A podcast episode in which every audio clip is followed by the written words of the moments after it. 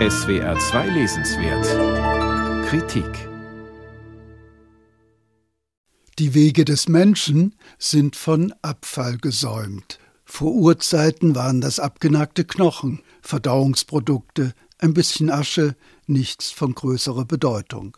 Später ging es vor allem darum, mit den Abfällen fertig zu werden, die das Leben in den Städten erzeugte.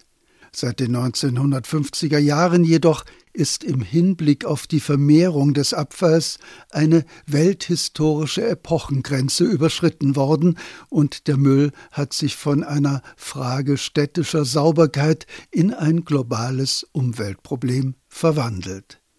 Diese Entwicklung beschreibt Roman Köster in seiner großen Monographie Müll, eine schmutzige Geschichte der Menschheit. Wie war das in der Antike? im Mittelalter, in der Neuzeit, im Orient, im Okzident. Die Bewältigung des Abfalls war immer eine Aufgabe, mit der bis ins 20. Jahrhundert hinein vor allem die Städte fertig werden mussten. In den urbanen Ansiedlungen ballten sich nicht nur Menschen zusammen, es wurden Tiere gehalten, Gartenbau betrieben, zahllose gewerbliche Tätigkeiten wie die Färberei oder die Gerberei ausgeübt. All das machte die Organisation der Abfallentsorgung unausweichlich. Menschliche und tierische Exkremente wurden dabei seit je als Düngemittel verwendet. Und natürlich wurden durch die Verarbeitung des Mülls auch soziale Grenzen gezogen. Teils war das eine spezialisierte Arbeit, teils aus der Not geboren, aber in jedem Fall das Metier von armen Leuten.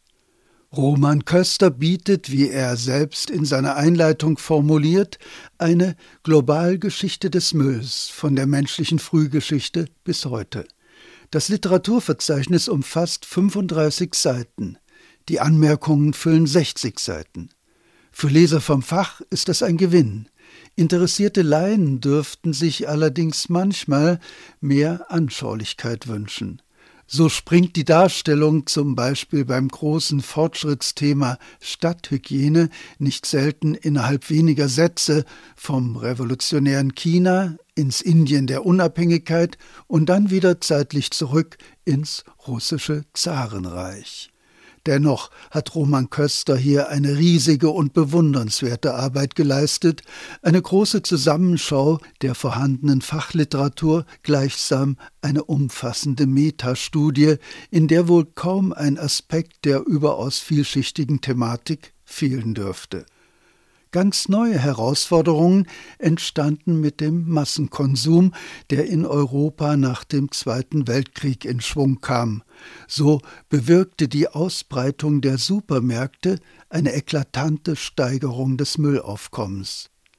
Der Verschmutzung der Weltmeere mit Plastikmüll widmet der Autor ein eigenes das letzte Kapitel, in dem er den Beginn dieses Elends datiert. Es sei der berühmte Forschungsreisende Thor Heyerdahl gewesen, der 1969 bei einer Kajakfahrt im Pazifik erstmals größere Mengen von schwimmendem Plastik beobachtet hat. Es gibt auch eine Lehre, die der Historiker Köster aus seiner Geschichte des Mülls ableitet.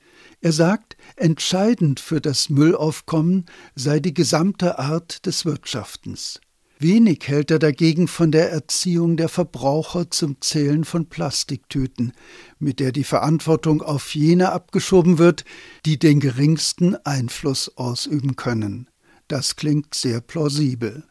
Insofern liefert diese Globalgeschichte des Mülls nicht nur ein umfassendes Bild historischer Entwicklungen, sondern zugleich Handreichungen für die einschlägige Systemanalyse unserer Gegenwart.